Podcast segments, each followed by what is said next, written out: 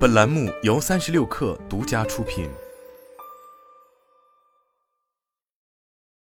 本文来自神意局。几个月前，我和一个朋友在等地铁，他是一个专业的编辑，从来没有使用过大型语言模型。站在站台上，他给我讲了一篇当时自己正在写的文章。Chat GPT 早在六周前就问世了，于是我在手机上把它的内容摘要输入其中，并给他看了 AI 产生的结果。自二零一九年以来，我一直在关注 OpenAI 的模型，却忽视了它在首次曝光时可能产生的影响。当文章一行一行的出来时，我的朋友目不转睛的盯着那个灰色的对话框。一分钟之后，他注意到了自己的震惊。在车上，他半开玩笑的说：“到今年年底，我就要失业了。”在过去的几个月里，随着一波又一波新的人工智能功能的出现，我一直在思考那位朋友以及他未来在这个世界上的位置。今年三月，当 GPT 四发布时，OpenAI 的新闻稿中包括了一张他在各种标准化测试中的得分表。这款被炒得沸沸扬扬的新模型，在十一项 AP 和 SAT 考试中得分超过百分之八十，在高级试九十考试中得分超过百分之七十七。而在推特上最热门的帖子，则是关于他在律师考试中得分达到了百分之九十。OpenAI 之前的模型 GPT 三我已经通过了美国医疗执照考试，如果是人类获得这一成绩的话，就有资格成为一名医生了。这样的结果似乎验证了。斯坦福大学博士生迈克尔·韦伯在二零一九年发表的一篇论文，尽管在当时他还完全是推测性的，但他颠覆了关于人工智能驱动的自动化会使谁赢谁输的公共认知。在韦伯的报告发布之前，牛津大学和麦肯锡的研究预测，低工资、低技能的工作将受到最严重的冲击。事实上，在整个自动化的历史上，一直都是如此，甚至可以追溯到蒸汽动力织布机。大型语言模型时代改变了这一切。现在普遍的观点是，高薪工作和创造性工作将最容易受到自动化的影响。这些人群中的许多人长期以来一直生活的很轻松，但现在看来，人工智能革命对他们来说将是一段崎岖不平的旅程。为了写这篇文章，我采访了四位经济学家，尽管他们提供了很好的理由，认为人工智能不会夺走所有的工作。但没有人否认一些工作将会消失，他们不知道具体有多少，我也不知道。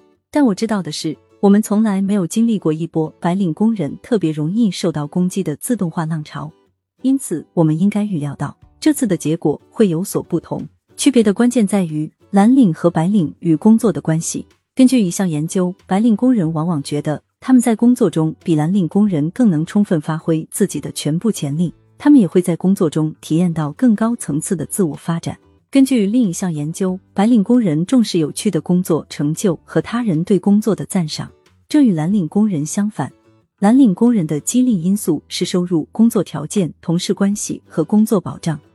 工作性质指的是白领们关心自己所做的工作，在这些任务中获得成就、得到认可和赞赏，对白领们来讲很重要，这是他们表现自己全部潜力的一种方式。换句话说，我们的大部分情感生活和社会自我都与工作任务联系在一起。当人工智能能更好的完成这些任务时，会发生什么？在白领工作的金字塔顶端，有一种工作对能力的要求非常高，以至于它变成了一种体育运动或一种艺术。社会对其能力的奖励是地位和尊重，而不仅仅是经济上的补偿。这就是逻辑游戏和艺术的范畴。我们对 Chat GPT 和 Midjourney 等新一波人工智能模型的震惊，来自于他们对写作和作图等更艺术、更具创造性的任务的精通程度。而逻辑游戏，如国际象棋和围棋，则早就被之前的人工智能征服了。围棋通常被认为是人类最复杂的游戏。二零一六年，DeepMind 的 AlphaGo 击败了两位排名最高的棋手。韩国神童李世石当时是世界第二优秀的棋手，他对此感到最难接受。事后，他变得很沮丧。在比赛几年后，他以 AlphaGo 为由退出了比赛。他说：“即使我成为第一，也有一个实体是无法击败的——欧洲冠军，但比世界顶尖选手低一级的专业二段棋手樊辉。心态则更好一些。他最初也对自己的失败感到震惊和自卑，并试图完全忘记这场比赛。我想试着忘记围棋，但这是不可能的，因为我一生中学到的所有东西都与围棋有关。”他在 DeepMind 二零一七年发布的关于李世石和樊辉的纪录片《AlphaGo》中说：“他说这个游戏就像照镜子一样，我看见了上帝，也看到了我自己。对我来说，围棋就是真实的生活。”然而后来他加入了 DeepMind，其失败的缔造者，并帮助提高了模型的能力。他真正践行了，既然打不过，那就加入。这些差异似乎很有启发性。我不禁想到，李世石的高排名实际上让他更容易受到人工智能危机的影响，因为他会有更多的损失。樊辉的确也很受打击，但李世石在数百万韩国观众面前公开输掉了比赛，恢复过来是很难的，也许比樊辉的转变更难。最近，在我的编辑朋友第一次接触 ChatGPT 的三个月后，我再次见到了他。他似乎比以前更担心了。他觉得那个更年轻、技术更娴熟的人工智能在紧追不舍。他担心自己在成长过程中没有培养出足够的韧性来应对这种挑战。加州大学戴维斯分校名誉教授格雷戈里·克拉克给我讲过一个关于工业革命时期贵族地主的故事。我试图向朋友再次讲述这个故事，以给他带来希望。佃农为了追求更高的工资而离开农村，到城市的工厂里去。导致贵族的农田价值下降，给贵族造成了巨大的损失。克拉克说：“聪明的贵族跟随农民进入城市，成为了城市地主。我的朋友只是部分的被说服了。现在的情形对他来说意味着什么呢？”这时，我想起了第三个与 AlphaGo 对弈过的围棋冠军，但他没有出现在纪录片中，那就是柯洁。二零一七年，他十九岁，是世界上最好的棋手，连续三次在锦标赛中击败了李世石。像凡凡和李世石一样，柯洁也输给了 AlphaGo。之后，AlphaGo 就没有人类可以打败了。但我认为柯洁的反应是最有趣的，也是最有希望的。在 AlphaGo 之前，柯洁是一个具有世界级能力的少年，也是一个世界级的顽童，高调挑衅对手，从不在乎围棋的谦逊文化。然而，在柯洁被 DeepMind 的人工智能击败之后，他经历了一个显著的变化。从那以后，在电视节目中，他表现出一种讽刺、幽默和谦逊的姿态。一路走来，他也成为了一个深受观众喜爱的人。在寻找经验教训的过程中，我不禁注意到柯洁的年轻程度，他先入为主的想法更少些，也许因此能更好的从根本上改变自己与世界的关系。对于这个故事来说，同样重要的是，樊辉是从欧洲围棋冠军降级为了临时人工智能研究顾问。而柯洁的转变让他保持了在游戏中的领先地位。